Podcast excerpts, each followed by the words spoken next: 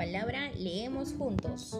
Hola, soy Mariana, tengo 16 años y hoy voy a leer con mi prima Graciela un fragmento de 20 heroínas peruanas de Eliana Carlín y Jimena González.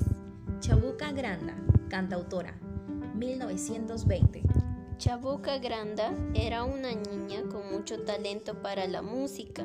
Ella nació en Apurímac hace un ciclo. Cuando cumplió 12 años, se ganó un lugar en el coro de su colegio debido a que cantaba muy bonito. Allí descubrió que escribir canciones sería su pasión para toda la vida. Pudo grabar más de 100 canciones, poemas, guiones de teatro y cine. Era muy talentosa. Chabuca dedicó su vida a la difusión del arte, convirtiéndose en una heroína peruana.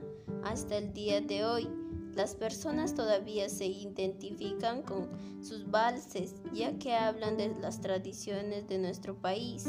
Existen dos plazas en Madrid, una calle en Buenos Aires y dos plazas en Santiago de Chile, que se llaman Chabuca Granda. También hay una plaza con su nombre en el centro de Lima y una estatua junto al puente de los suspiros de Barranco en el que se inspiraba para escribir sus canciones. Su tema más famoso, La Flor de la Canela, fue dedicado a Victoria Angulo Castillo, una linda señora de origen afroperuano que vivía en el Rima. Gracias.